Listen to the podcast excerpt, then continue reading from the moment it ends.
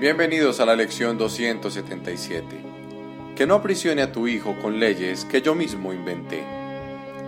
Tu hijo es libre, Padre mío. Que no me imagine que lo he aprisionado con leyes que yo mismo inventé para que gobernasen el cuerpo. Él no está sujeto a ninguna de las leyes que he promulgado para ofrecerle más seguridad al cuerpo. Lo que cambia no puede alterar a tu hijo en absoluto. Él no es esclavo de ninguna de las leyes del tiempo es tal como tú lo creaste, porque no conoce otra ley que la del amor. No adoremos ídolos, ni creamos en ninguna ley que la idolatría quiere decretar para ocultar la libertad del Hijo de Dios. Él no está encadenado por nada excepto por sus propias creencias, mas lo que Él es está mucho más allá de su fe en la esclavitud o en la libertad.